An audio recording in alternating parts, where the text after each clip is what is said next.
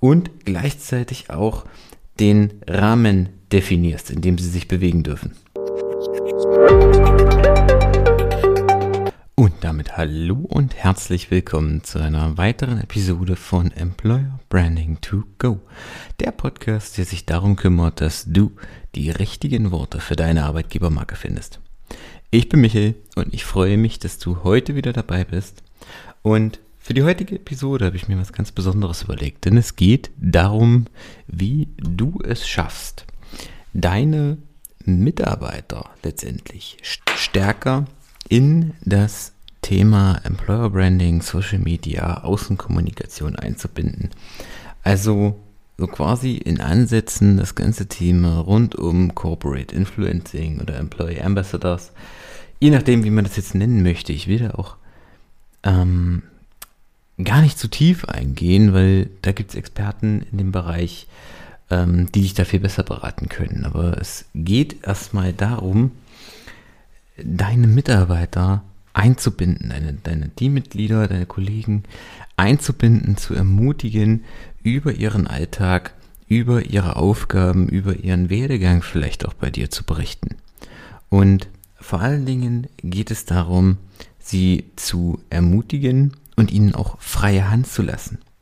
Also das Schlimmste, was du quasi als Chef oder Vorgesetzter in diesem Punkt machen kannst, ist, deinen Mitarbeitern alles vorzugeben, alles zu kontrollieren oder ähm, gar darauf zu bestehen, jeden Beitrag vorher freizugeben, weil zum einen hemmt das unheimlich den Prozess, weil jeder Beitrag dann erstmal noch durch dich oder durch andere Vorgesetzte freigegeben werden muss. Das sind unnötige Kapazitäten, die gebunden werden, das ist Zeit, die es kostet und ähm, vor allen Dingen schafft es Unsicherheit bei deinen Mitarbeitern, weil sie wissen nicht, dürfen sie das posten, ähm, können sie das jetzt so formulieren, wie wird das von dir aufgenommen, schlägt ein kritischer Beitrag dann vielleicht negativ auf sie zurück?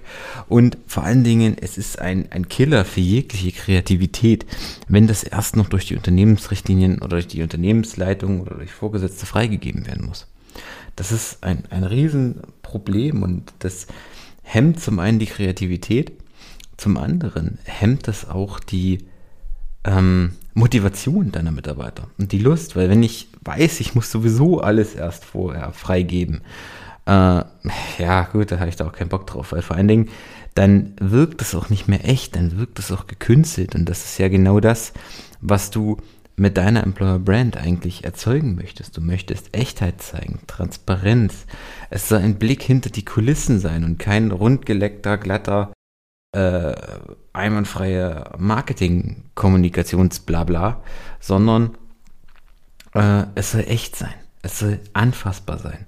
Es soll Ecken und Kanten haben. Und dann sind da auch mal Beiträge dabei, die nicht rechtsfrei rund, rundherum äh, glatt und optimiert sind, sondern die halt auch mal zeigen, ähm, wie vielleicht was nicht funktioniert hat oder wie ähm, ihr mit Fehlern umgeht, wie ihr ähm, euch auch freut oder wie letztendlich der Alltag auf der Stelle aussieht, im Unternehmen aussieht. Der ist ja auch nicht immer äh, glatt und rund und völlig reibungslos, sondern ähm, auch da gibt es Ecken, Kanten, Herausforderungen, ja, Misserfolge, äh, Fehlschläge. Es gibt aber auch Spitzenzeiten, es gibt Erfolgserlebnisse, es gibt äh, Glück, Trauer und so weiter. Also ermutige hier deine Mitarbeiter wirklich, sich frei auszuleben und kontrolliere sie nicht. Ermutige sie zur Kreativität. Natürlich kann jetzt hier dann nicht jeder posten äh, und machen, was er möchte, sondern wichtig ist halt, dass du zum einen da mit einer gewissen Strategie an die Sache rangehst und zum anderen natürlich auch ähm, das Ganze mit gewissen Richtlinien vorsiehst. Also es geht, natürlich kann nicht jeder machen, was er möchte, sondern es muss bestimmte Richtlinien geben, gerade dann auch, was die Werte des Unternehmens sind, was die Ziele der ganzen Kampagne sind, also warum ihr das macht, wohin die Reise gehen soll.